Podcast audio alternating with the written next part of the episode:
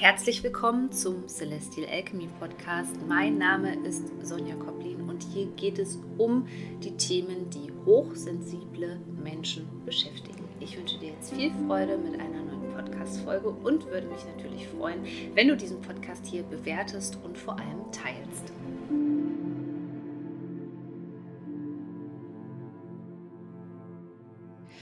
Heute widme ich mich einer Frage, die du dir so sicherlich noch nicht gestellt hast. Es wird also heute mega spannend. Es geht um das Thema, warum tritt denn so oft eine Verbesserung im Heilungsprozess ein und danach taucht sofort das Gegenteil auf. Ich denke, das kennen viele Leute und ein Freund von mir hat immer gesagt, das war auch wirklich so ein Glaubenssatz von ihm und ich muss jetzt mal äh, so ein Wort benutzen, nach schön kommt Scheiße. Und ähm, damals hat mich schon sehr interessiert, also was er damit genau gemeint hat. Und wir haben uns auch viel darüber unterhalten. Und dann hat er gesagt, naja, ist doch klar, jetzt war wieder irgendwas Schönes und dann kommt wieder irgend so ein Hammer danach. Und erst als ich so richtig ähm, traumatisiert war, beziehungsweise sagen wir mal so, als das Traumapotenzial und die Traumaenergie in mir so hoch war, habe ich eigentlich verstanden, was er damit gemeint hat. Und äh, ja, wir gucken uns heute einfach mal genauer an, äh, warum es dazu kommt, was wir machen können vor allem Mm, um das ein bisschen aufzufangen, damit eben nach schön nicht gleich wieder Scheiße kommt. Äh, genau. Und ähm, ja, wir schauen uns sozusagen mal ähm, den Prozess dahinter an und was dein Nervensystem dir vor allem damit sagen möchte. Und wie so oft hat das natürlich viel mit dem Thema Kindheitstrauma zu tun. Und wenn du dich dafür interessierst, wenn du vor allem auch Kapazität schaffen möchtest, damit Neues in dein Leben kommen kann, damit du neue Muster erlernst, ähm, ja, damit du eben nicht mehr diese ganzen, äh, ich sage mal in Anführungszeichen, Symptome mit dir trägst, die man eben leider so hat, ähm, wenn man ähm, ja Kindheitstrauma erlebt hat, wie zum Beispiel, dass man ein Overachiever ist, also immer 150 Prozent gibt, dass man People-Pleaser ist oder dass man diesen Retterkomplex hat. Ähm, ja, äh, dann lade ich dich noch ganz herzlich ein zu Innocent, meinem Online-Kurs, der auch ganz viele tolle somatische Übungen für dich enthält und dich bei deinem Prozess einfach unterstützt, denn diesen Kurs wird es nur noch im Februar geben. Und ach ja, wenn mich noch so viele gefragt haben, weil das Thema Geld ja immer so am Anfang des Jahres auch sehr präsent ist. Ich denke, ich werde ähm, den Geldkurs in Kürze anbieten, allerdings nur über meine Instagram Story. Also falls du noch nicht bei Instagram bist oder auch nicht so oft in meine Story reinguckst, solltest du das in nächster Zeit mal machen, weil ich den Kurs eben nur über die Story anbieten werde. Ja, und jetzt ähm, beschäftigen wir uns mal mit der Frage, warum ähm, es eigentlich meistens so ist, dass wenn es uns gut geht, dass es uns danach wieder schlecht geht. Ja, zu Beginn ähm, gleich ein Beispiel, was viele von euch kennen, die vielleicht schon mal auf Live-Events bei den großen Coaches aus der Persönlichkeitsentwicklung waren oder hier vielleicht auch nochmal äh, Tony Robbins zu nennen, dass man bei so einem, ähm, ja, ich sag mal, High-Energy-Level-Event war und man ist total gepusht und auf einmal fällt man wieder ein paar Tage später komplett zurück in sein altes Ich oder es wird sogar noch viel schlimmer. Ja, das Ganze kann ich, glaube ich, am besten erklären mit dem sogenannten Stress-Toleranz-Fenster. Das darfst du dir mal ähm, so vorstellen, dass wir alle, ähm, auch Window of Tolerance genannt, ähm, dass wir alle in so einem ja, bestimmten ähm, Bereich sind, wo wir so hin und her pendeln, wo alles Taco ist. Da ist alles in Ordnung, da fühlen wir uns gut, unser Nervensystem schwingt durch. Und dann gibt es eben äh, diese Extrempunkte. Und zwar einmal außerhalb des Fensters nach oben und einmal unterhalb des Fensters nach unten. In dem oberen Bereich sprechen wir auch von der Übererregung und in dem unteren Bereich sprechen wir über die Untererregung. Und weil ich jetzt dieses theoretische Modell hier jetzt nicht weiter ähm, erklären möchte, das gibt es zum Beispiel auch in Innocent. Da gibt es ein extra Audio-Coaching dazu, wo ich dir das erkläre, auch was die Symptome von ähm, Über- und Untererregung ähm, sind. Ich möchte das hier nur schnell mal anschneiden, um dir zu erklären, so wie dein Nervensystem so funktioniert. So.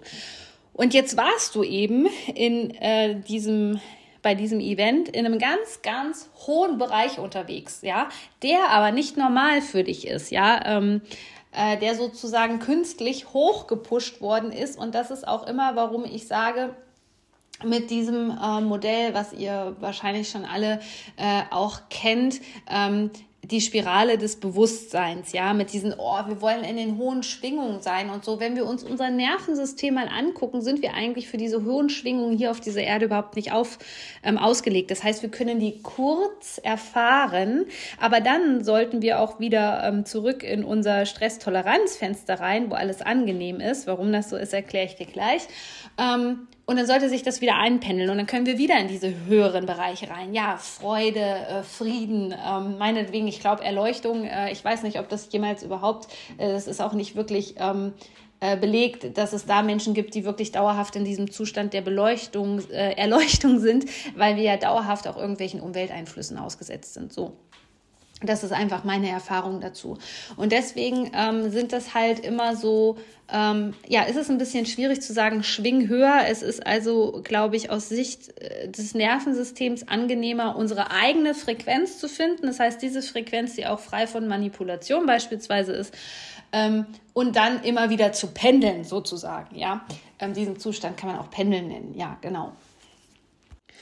Und wenn du jetzt zum Beispiel, ähm, diese Events gehen ja auch sehr lange. Ich war früher nur mal auf ähnlichen Events, ähm, sage ich mal. Es haben ja auch viele deutsche Coaches das sozusagen adaptiert von Tony Robbins. Wenn wir da jetzt waren und dann künstlich ähm, aus unserer eigenen Energie rausgebracht werden, ergo aus dem Stresstoleranzfenster und so hochgepusht werden die ganze Zeit und das über einen ganz langen Zeitraum, ohne dass wir zum Beispiel auch selber bestimmen können, das ist jetzt zu viel für mich, ja, ich brauche jetzt eine Pause.